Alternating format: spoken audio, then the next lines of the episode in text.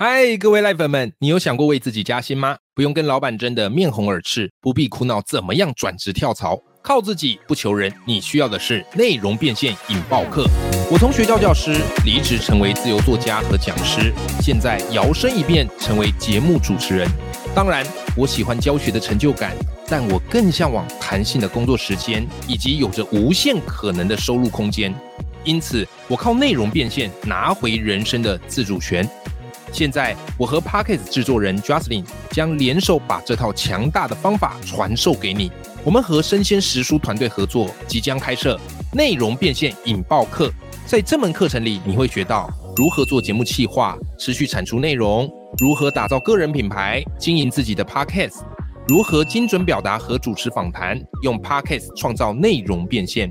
目前这门课正在问卷调查阶段，非常需要你宝贵的意见。麻烦你帮我填写问卷，问卷连接我放在节目的资讯栏里头。为了答谢你，填写完问卷的伙伴，到时课程上架即可获得三百元折扣码，还有机会抽中免费课程哦！一起让内容变现，创造我们的富足人生吧！上课累了要下课，工作累了要休息片刻，但是人生成长永不下课。嗨，欢迎来到 Life 不下课，我是欧阳立中，每天陪你学习练功，一起玩出你我的理想生活。Hello，各位听众朋友，大家好，我是王立忠，欢迎收听 Live 不下课，每天一集不下课，别人休息你上进，累积你的复利成长。我们今天这集斜杠通识课很特别，我们要来补充一下我们的理财能量啦。那今天呢，我邀请来宾哦，我个人是非常非常佩服欣赏他们的，好，他们是一对夫妻，江湖名号叫做慢活夫妻。那最初我认识他们呢，是在 YouTube 啊，因为他们有经营一个频道，好，频道名称就叫慢活夫妻。如果你有听上一集，你就会知道，他们本业本来是竹科的工程师，哇，有一份非常大家很羡慕的薪水，竹科工程师的待遇不错。但如果你有听上集，也会发现这个待遇不错背后都是用很多生活的品质来换的。好，所以旧局啊，当五个月之后就心生离职的念头，后来他们还真的就离职了，好自行创业。那么写这本书《慢富》就是来告诉我们如何成为富一代。如何让财富大量的积累，并且有更大的效应？但是我们今天这一集要聊主题哦，非常特别，就是你有没有发现，其实往往啊，我们的理财观念跟父母或是长辈那一代的理财观念不太一样。所以我不知道听众朋友，你们在家会不会跟父母亲聊钱或是聊投资？我发现啊，很多人在家其实是不会去聊这一块的。为什么？因为投资跟宗教。还有跟政治一样，这个是信仰啊，对不对？他说股票好，你说基金好，你说什么好？哇塞，吵成一团，对吧？哦，所以啊，一聊起股票，你会发现世代隔阂就出现了。今天我在看这本《慢富》，我就特别特别的有感。我们现在欢迎我们今天来宾慢活夫妻，Hello，Hello，大家好，我是 David，嗨，我是 George。OK，哎，恭喜你们出这本《慢富》，谢谢谢谢。而且我觉得你们这本真的把两代之间那个理财的观念，哎，为什么有这些差别？然后以及优劣的分析讲的好透彻。而且我发现啊，听众朋友，如果你读这本书，你一定会读到很多自己熟悉的影子。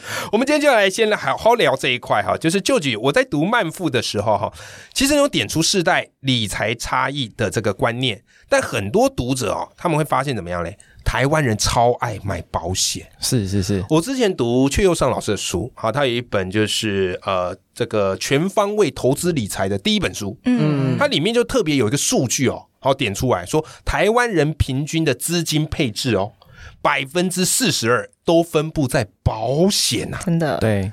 就就好奇啊，像你是怎么看待保险这个金融商品的？我怎么看待啊？哎，就是你书里有讲了一整段，就是哎两代之间对于保险不同的看法。嗯，我觉得上一代啦，其实这个跟网络其实蛮有关系的。嗯，上一代其实就没什么网络资讯，所以他们。啊，对于这些东西，他们只能用听的嘛。嗯，那就呃，什么理专来啊，或者是保险业务人员来跟你讲，呃，你要怎样怎样怎样。哦，好啊，好啊，好啊。最来最常来家里做客就是这个，啊，对对，保险员。以前小时候我也是那个业务阿姨都会来啊，然后就跟我爸妈讲一讲嘛。啊，讲一讲之后，然后说啊，这个几趴，这个几趴，啊，你觉得怎么样？然后我爸说好好好，然后就给他签下去了，就这样。就是这么单纯啊。但是我们呢，我们现在就是这一代，我们会去比较了嘛，嗯，我会去想说。啊，这样子到底行不行啊？然后就是好像很多人买了储蓄险会后悔，会解约嘛？啊，故事听多了就会怀疑，你就开始网络那边查查查啊，查了以后发现，哎，真的不行这样子嘞，所以就开始去觉得说这件事情我要去多了解，好像要去做真正的投资，不是这边买储蓄险了。嗯，上一代可能比较多是买储蓄险，对，储蓄险的特质跟我们听众朋友稍微分析一下。储蓄险其实跟那个寿险其实是蛮接近的，它就是一个，它就比较多，就是你拿来储蓄嘛。然后比如说比较常见就是六年期的，你六年期就可以拿回一笔钱。但是那它其实也没什么利息啊，我觉得也还好。然后你中途定存好一点点，对对对。可是你中途解约，你是要违约金，或是你根本拿不到什么钱的。哦，就是你钱就是卡在那边的。对啊，对啊，对啊，所以其实我觉得这样子的话，我宁愿放定存就好。他可能说几年后会给你一大笔。对，那可而而且这个都没有算到通货膨胀哦。对对，他给你一大笔，可那那大笔的钱现在跟未来已经不同了，已经完全不一样了。在未来就是钱会不断的贬值。嗯嗯嗯，理解，对，理解。但其实，在你们书上也不是说不能买保险，是保险很重要的，很重要，很重要。那以你们这样的一个理财规划的观念，你觉得如果要买保险，要买哪一种的会比较好？适合。嗯，其实我们一直都很强调，在买保险的时候要买低呃低保费高保障的，嗯嗯，比如说是一些定期险的部分，就是一年或者是可能三五年的那种，嗯。就是它那种就是你不用花到太多的钱，但是你真的是有出什么状况的时候，它的理赔金是很高的，嗯，像有一些比较偏终身的，你会发现你每年你要缴大呃你要缴。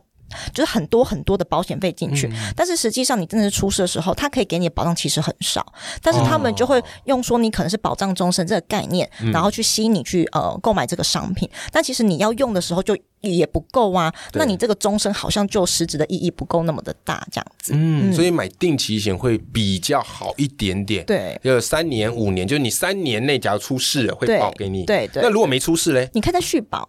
哦，可以再续保。对对对。那如果没出事是不是这笔钱就没了？就是点光明灯。那有些听众朋友他可能会觉得，哎呀，这个钱就没了，我这样投保险，然后没出事，那钱没了，不是很可惜？你要出事还是你要？这很奇怪呢，不是吗？这个就。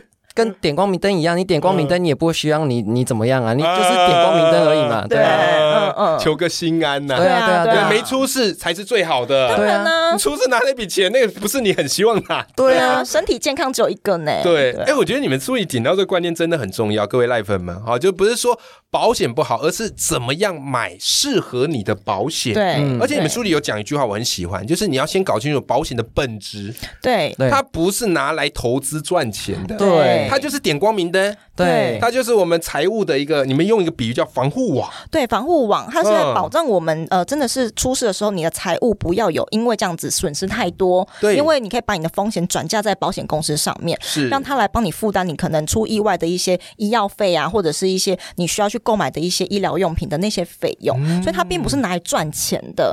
但其实我发现，我们跟长辈会有这么多的财务差异，尤其在保险这方面，是长辈都很想要拿回本。想要赚钱，保本，对，所以他们就开始会对我们的这些，你怎么会？钱怎么会这样撒出去，没有拿回来嘞？我心想说，你是希望我出事还是怎样？是不是？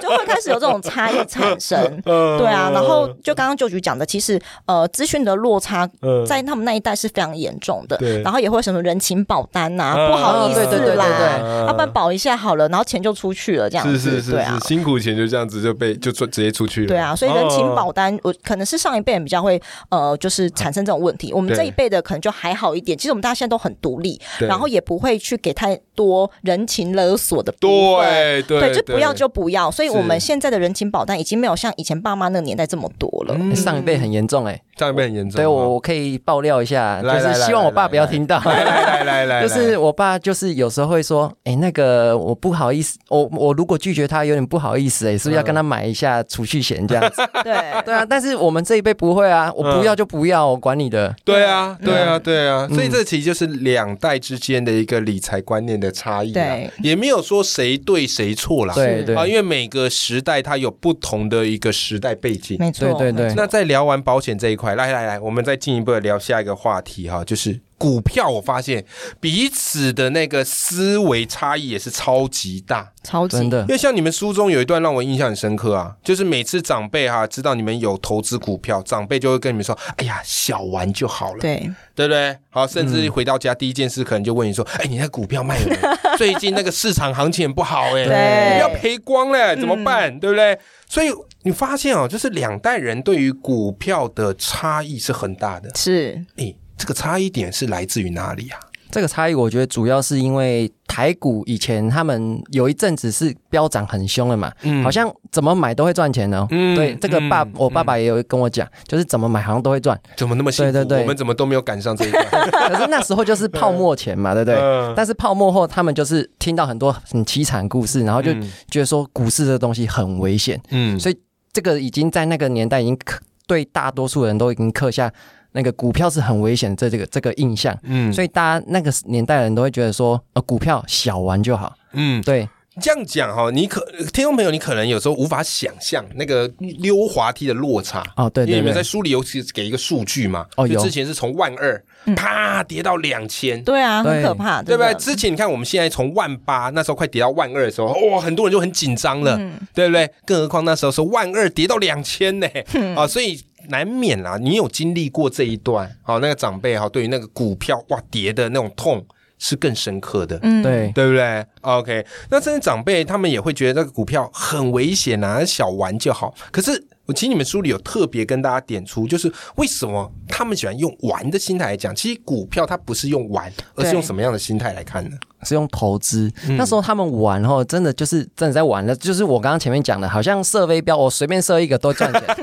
对，只是差在说，呃，我今天这个可能赚一万啊，有的人一个赚十万，就是差别在这样，赚多跟赚少，所以他们就会用玩来形容。大部分都是为了要赚那个价差。，对，是是是，哦然后可能也不懂那个企业的基本面，也不懂那个企业在做什么。我看名字，我觉得 OK，我就投下去，嗯然后就小玩就好，就赚钱，就这样。因为是玩呐、所以可能很危险。对，嗯那其实就你们这样研究，或者是你们这样的一个观察，你觉得投资股票有像他们讲那么危险吗？还是其实我们可以用比较安全的方式来做处理？嗯，其实投资股票它并没有想象中那么的危险，大家会危险只是因为对它的认知不够充足，也不够。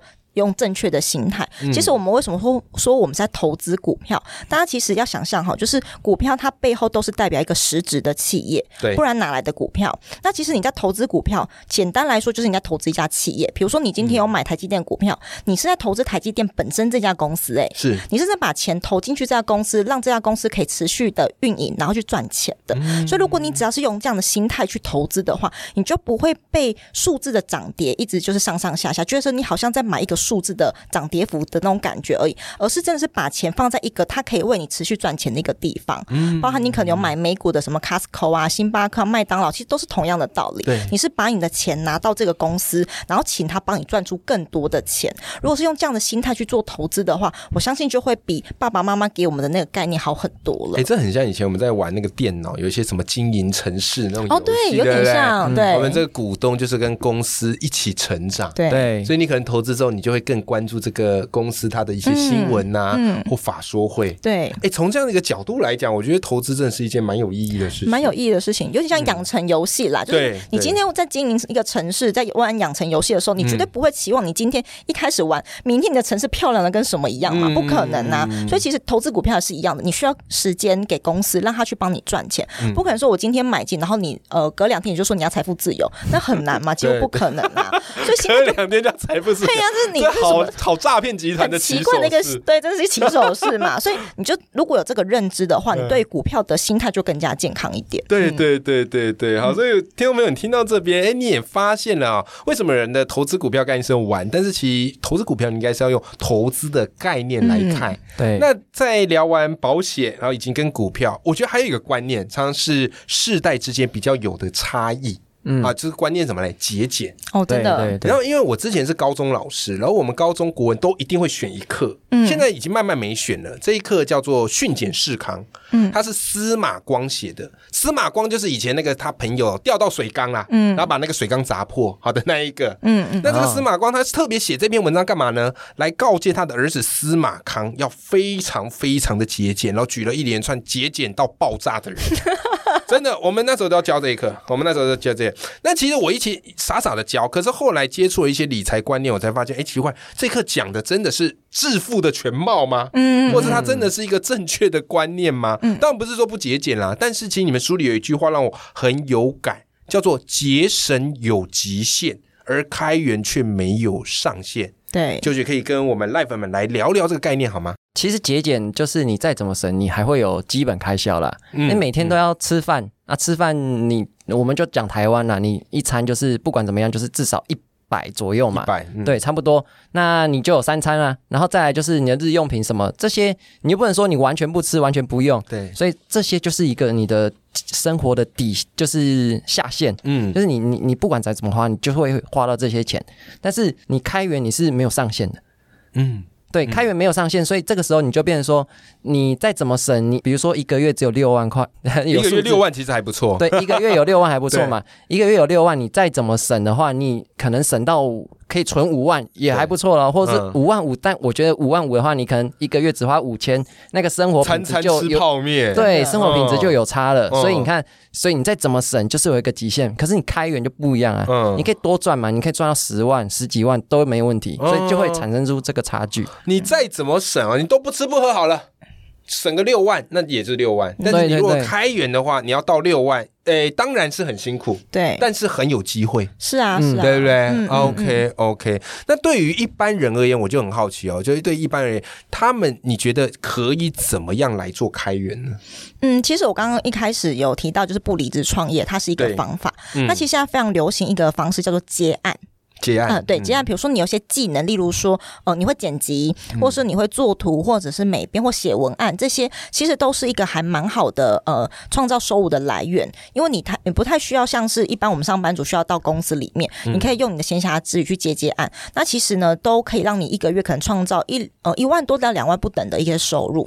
所以其实我觉得呃接案是一个还蛮好的方式。是。那第二个其实也可以像我们一开始一样，就是写写部落格。嗯。然后如果有有流量的话呢，其实会写。广告的收入的部分，那其实最简单的方式还有付 Panda，跑跑付 Panda，它它也是一也是一个方式啊。就是如果你今天不是说非常缺钱，一定要去跑的话，你有时候很喜欢骑车的人送付 Panda 很方便呢，就是你可以满足你骑车欲望啊，然后又可以赚一点钱。所以其实赚钱的方式有非常非常多种，只是怕你不去做。因为我发现有很多人都说我想要增加收入，然后都停在嘴巴想，讲讲完之后啊，下一步呢？所以行动其实比较重要的，不然。其实现在呃，网络的资源或者是说现在的一些呃赚钱的方式，真的林林总总非常非常的多。是是，各位听众朋友，其实今天这一集我们聊一聊，非常的有感，就是真的世代之间对于财务的观念是不一样。嗯，但我们今天并不是说哎谁对谁错，没有，因为每个时代都有他应对的时代背景。嗯，其实长辈他们那一代也是很辛苦，是咬牙过来的，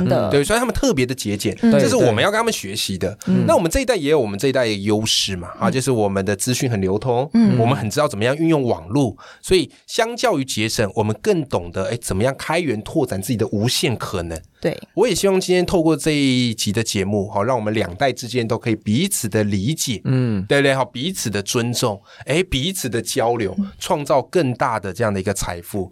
那今天这一集节目内容，如果你喜欢的话，好，我邀请到的是慢活夫妻，他们最近出了一本很棒的新书，叫做《慢富》。好，这本书是我觉得你此生必读的好书，它会改变你很多的财务的观念，好，让你正确的走向财务自由的路上。那我也会把这本。书的书籍连接放在我们的节目的资讯栏里面啊，如果你喜欢的话，我们一起来支持这本好书啦。那今天非常谢谢舅舅跟 David 来到我们的节目现场，谢谢。好，我们跟听众朋友说拜拜，拜拜。